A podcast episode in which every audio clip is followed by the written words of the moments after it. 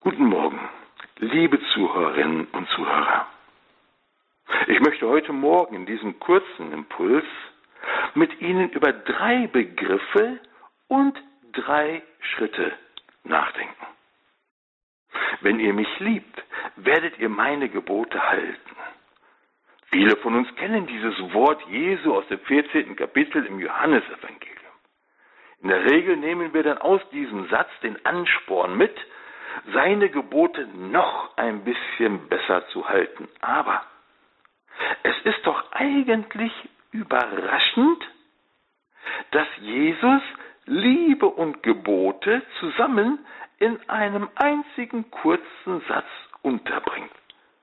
Überraschend ist das, weil wir die beiden Begriffe Liebe und Gebote wohl eher selten oder nie zusammenbringen.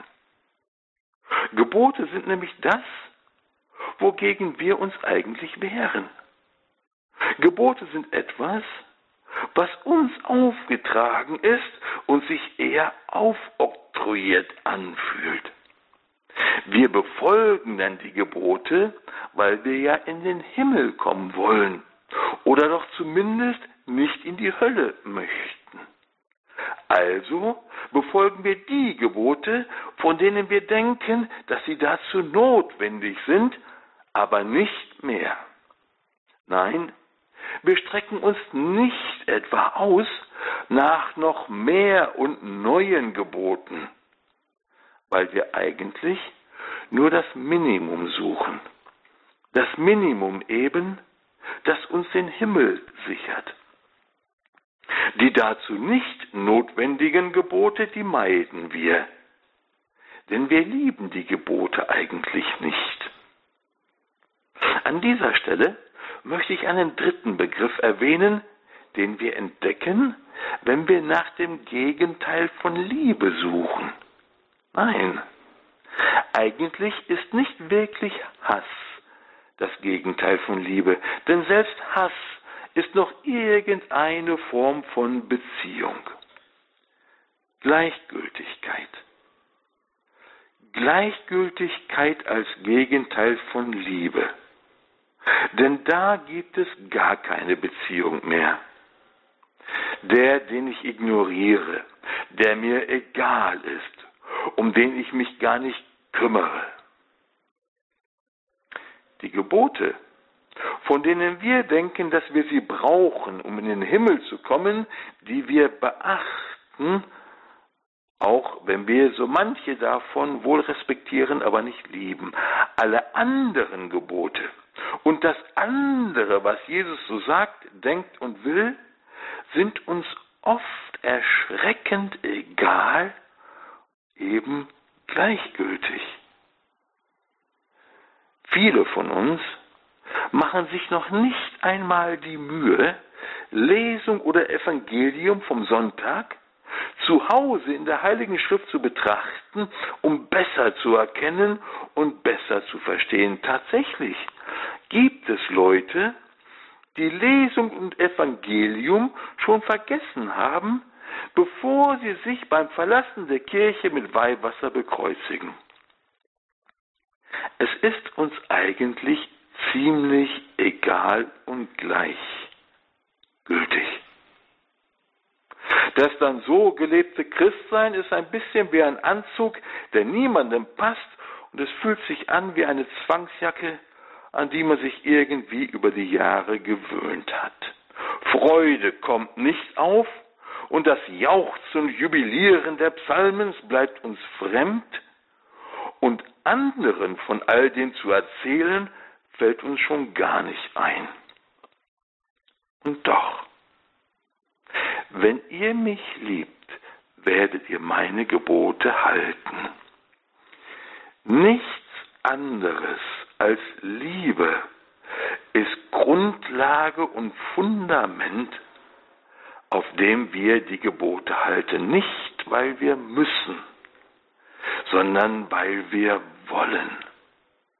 Geben wir der Liebe Jesu in uns Raum, werden wir uns danach ausstrecken, mit allem, was wir haben und können, mehr von ihm kennenzulernen.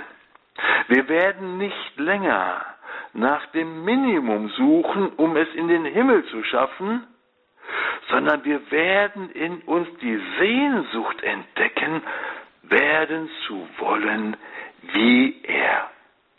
Heute ein bisschen mehr als gestern. Was Jesus sagt, meint und will, ist uns nicht egal. Es kümmert mich. Ich will es erkennen. Ich will ihn erkennen, so gut ich kann. Das sind also unsere drei Begriffe heute Morgen. Liebe, Gebote, Gleichgültigkeit.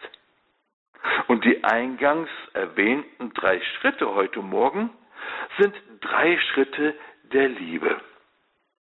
Kardinal Tegel aus den Philippinen hat sie vor ein paar Wochen in einer Predigt zu eben diesem Wort Jesu erwähnt. Der erste Schritt der Liebe, hören. Das Wort hören oder lesen. Nicht Worte über das Wort. Worte über das Wort, die können noch so toll, tief und hilfreich sein, aber sie können das eine lebendige Wort der Heiligen Schrift nie ersetzen. Also der erste Schritt der Liebe, das Wort Gottes hören. Der zweite Schritt der Liebe, das Gehörte aufnehmen, es kauen, so dass es Eingang finden kann in uns, Wurzeln schlagen kann. Von der Mutter Gottes heißt es bei Lukas, und sie bewahrte und bewegte die Worte in ihrem Herzen, bewahrte und bewegte. Der dritte Schritt der Liebe das Wort nimmt immer mehr Gestalt an in meinem Leben. Es durchformt immer mehr mein Tun, mein Denken, mein Fühlen und Wünschen. Und wenn Sie aufmerksam hinsehen, entdecken Sie eben diese drei Schritte der Liebe in dem uns so vertrauten Engel des Herrn, dem Angelus. Er will uns daran erinnern und uns dazu ermutigen, diese drei Schritte der Liebe beständig zu gehen, weil wir Jesus, unseren Herrn, lieben und in unserer Liebe zu ihm wachsen wollen. Und dazu wünsche ich Ihnen, liebe Zuhörer und Zuhörerinnen, allen Segen des Himmels.